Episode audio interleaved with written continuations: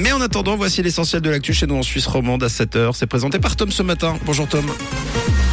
Bonjour Mathieu, bonjour à tous. Au sommaire de l'actualité, le canton de Vaud consent à un effort pour les salaires de la fonction publique vaudoise. La police distribue une pluie d'amendes aux propriétaires de trottinettes à Lausanne et du soleil dans le ciel de ce vendredi avant les averses. Le canton de Vaud fait un pas en avant en faveur de la fonction publique. Lors du dernier entretien avec les représentants syndicaux, les autorités ont accepté d'ajouter 15 millions à l'enveloppe salariale pour l'année prochaine. Une proposition loin de remplir les exigences des fonctionnaires.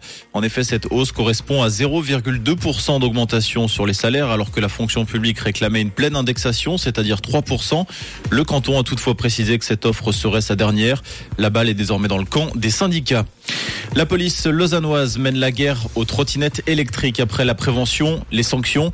Les autorités menaient ces derniers jours des contrôles dans le centre-ville lausannois. 36 engins ont été inspectés, 26 sont reçus une amende et un conducteur de scooter électrique a même fait l'objet d'une dénonciation à la préfecture. Le but de ces contrôles étant de mieux réguler le trafic, la cohabitation sur la chaussée et de protéger les piétons sur les trottoirs.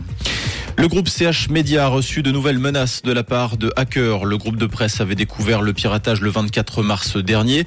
Des données ont été volées puis mises en ligne sur le Darknet ce mercredi. D'après les journaux du groupe, les hackers sont revenus à la charge et menacent d'en publier d'autres dans les prochains jours. Le directeur du groupe indique qu'aucune rançon n'a été versée et qu'en fonction de la sensibilité des informations publiées, les personnes concernées seraient directement informées.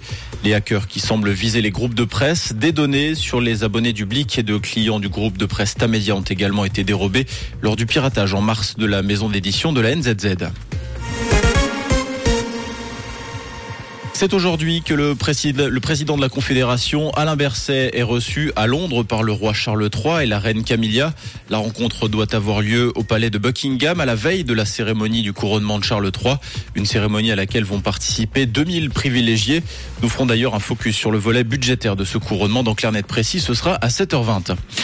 Nouveau drame en Serbie après l'attaque de mercredi qui avait fait 9 morts dans une école. Une nouvelle fusillade a fait 8 morts et 13 blessés hier soir. Le tireur aurait ouvert le feu à l'arme automatique sur un groupe de personnes depuis un véhicule en marche près de la ville de Mladenovac. Ce dernier s'est ensuite enfui. La police est toujours à sa recherche. En football, Naples est officiellement champion d'Italie 2023 à 5 journées de la fin. Un titre obtenu hier grâce au match nul un partout sur le terrain de l'Udinese en match de clôture de la 33e journée le dernier titre du Napoli remontait à 33 ans.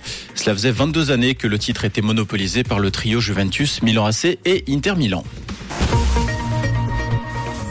Et côté ciel, un temps dans l'ensemble ensoleillé en matinée malgré quelques nuages. On compte 8 degrés à Martigny et à Sion et 12 degrés à Rolles et à Étoile ce matin avec un temps plus instable hein, pour cet après-midi. On attend des averses orageuses sur la région malgré les températures qui restent tout de même douces et de saison. Une très belle fin de semaine à l'écoute de Rouge. C'était la météo, c'est Rouge.